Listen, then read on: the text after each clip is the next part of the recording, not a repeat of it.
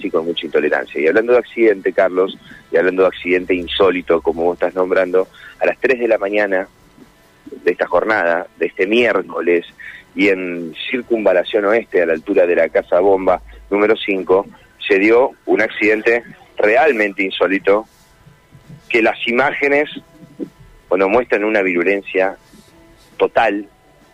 Uno ve las imágenes y realmente se asusta y se preocupa por los involucrados en este accidente, este accidente que tiene como protagonista a dos camiones, un camión eh, con de cliva, que es un camión con, con pares, un camión barredor, que iba circulando, eh, altura, repito, de la casa bomba número 5, y por motivos que son materia de investigación, en la parte trasera de este camión barrendero termina impactando un camión jaula con acoplado. El impacto fue tal que el camión de la empresa Cliva, que recibió el impacto de la parte eh, trasera, termina volcado y tirado a la banquina.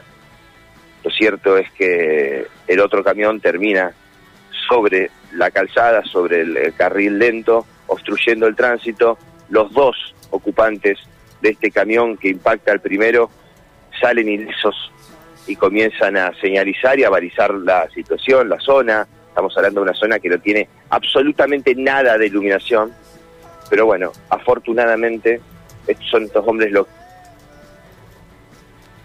que hacen es eh, asistir al conductor del camión de Cliva que es trasladado de forma urgente al hospital José María Cuyen, donde eh, bueno fue recibido por los médicos de emergentología y lo que han constatado, además de múltiples golpes y fracturas, lo más importante es una fractura de cadera.